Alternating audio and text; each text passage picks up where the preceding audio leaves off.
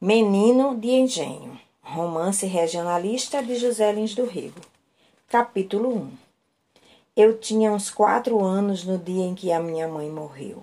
Dormia no meu quarto quando pela manhã me acordei com um enorme barulho na casa toda. Eram gritos e gente correndo para todos os cantos. O quarto de dormir de meu pai estava cheio de pessoas que eu não conhecia. Corri para lá e vi minha mãe estendida no chão e meu pai caído em cima dela como um louco. A gente toda que estava ali olhava para o quadro como se estivesse em um espetáculo. Vi então que minha mãe estava toda banhada em sangue e corri para beijá-la, quando me pegaram pelo braço com força. Chorei, fiz o possível para livrar-me, mas não me deixaram fazer nada. Um homem que chegou com os soldados mandou então que todos saíssem, que só podia ficar ali a polícia e mais ninguém. Levaram-me para o fundo de casa, onde os comentários sobre o fato eram os mais variados. O criado, pálido, contava que ainda dormia quando ouviram uns tiros no primeiro andar e, correndo para cima, vira o meu pai com um revólver na mão e minha mãe ensanguentada. O doutor matou a dona Clarice. Por quê? Ninguém sabia responder. O que eu sentia era uma vontade desesperada de ir para junto de meus pais, de abraçar e beijar minha mãe, mas a porta do quarto estava fechada. O homem sério que entrara não permitia que ninguém se aproximasse dali. O criado e a ama, diziam, estavam lá dentro um interrogatório. O que se passou depois não me ficou bem na memória. À tarde, o criado leu para a gente da cozinha os jornais com os retratos grandes de minha mãe e de meu pai. Ouvi aquilo como se fosse uma história de Trancoso. Pareciam-me tão longe já os fatos da manhã que aquela narrativa me interessava como se não fossem os meus pais os protagonistas. Mas logo que vi na página de um dos jornais a minha mãe estendida, com os cabelos soltos e a boca aberta, caí num choro convulso.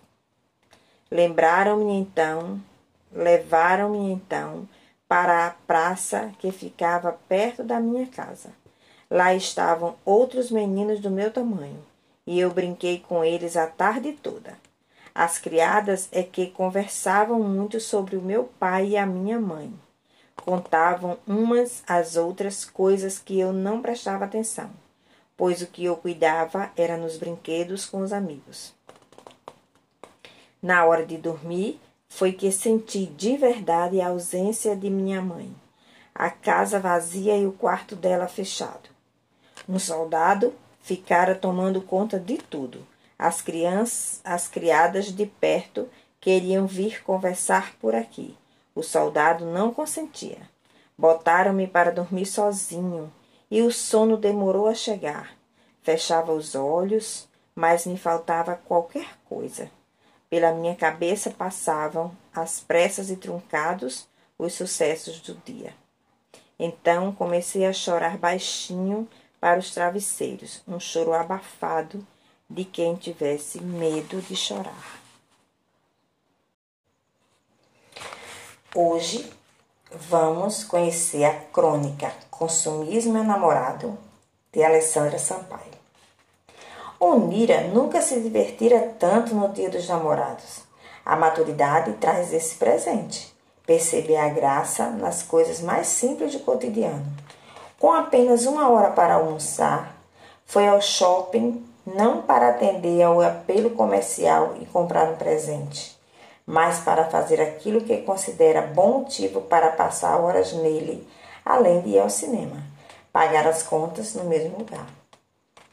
Mas esse pequeno tempo que tinha disponível pareceu-lhe ser um dia, um dia diante de tantos comportamentos aos seus olhos apresentados.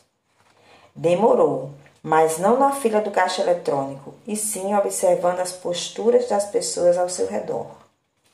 Para começar, no estacionamento do shopping, deparou-se com um casal que se beijava, abraçava e olhava para os lados, verificando e desejando se estavam sendo observados.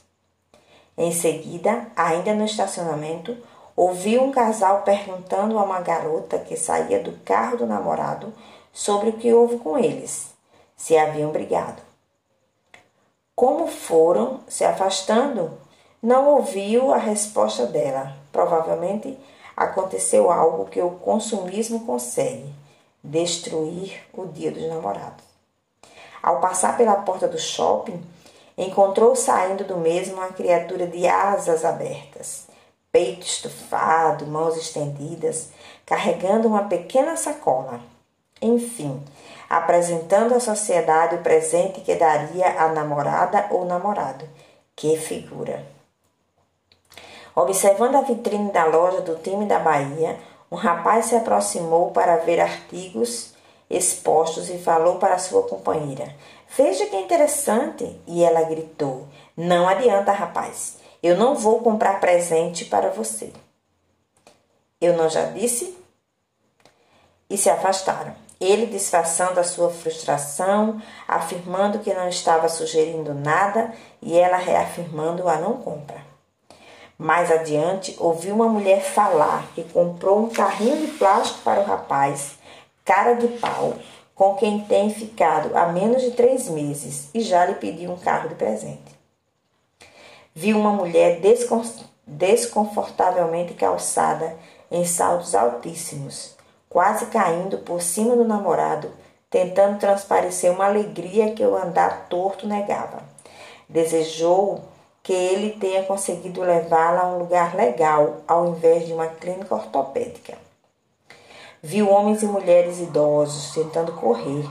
Isso mesmo, correr para comprar o presente a tempo do namorado ou da namorada. Ainda testemunhou pessoas exibindo orgulhosamente enormes pacotes e outras timidamente carregando seus pequenos presentes, como se o tamanho fosse mais importante. Mas é assim que o consumismo se fortalece. Compre o maior ou o mais caro que é melhor. Só não avisem para quem. Ah, tinha também um homem com enorme bambolê no dedo que, ignorando o seu, que não é tão grande, ficou encarando-a e dando piscadinhas. Pensou: certamente ele quer ganhar mais uma namorada, um presente extra ou apenas um presente. De repente não ganhará nada, porque, com esse comportamento, é provável que a sua amada não o considere merecedor. Sentiu por não ser fotógrafa como a Lili Dara, para poder registrar, além da memória, alguns looks bastante exagerados de namoradas e namorados ao lado de seus companheiros e companheiras, completamente indiferente à preocupação com a estética para o tal encontro, reafirmando a velha célebre frase: os opostos se atraem.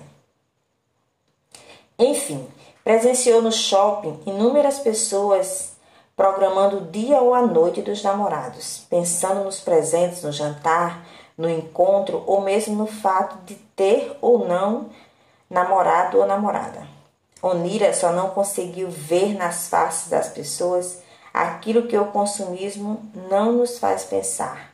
Quais as coisas que dão verdadeiro sentido ao namoro? Namoro é exibição ou uma relação afetiva, onde os envolvidos se propõem a estarem juntos compartilhando novas vivências. Afinal, quem é Alessandra Sampaio? Alessandra nasceu em Feira de Santana, na Bahia, em 19 de junho de 1971. Reside em Salvador. Graduada em Letras com Inglês pela UEFS, Universidade Estadual de Feira de Santana. Pós-graduada em Estudos Literários na mesma instituição. Professora universitária de Literatura Infanto-Juvenil. Atua como professora de língua portuguesa na Rede Estadual de Educação da Bahia e da Rede Municipal de Camaçari é membro da coordenação de Quartinhas de Aruá, evento literário que acontece em Salvador.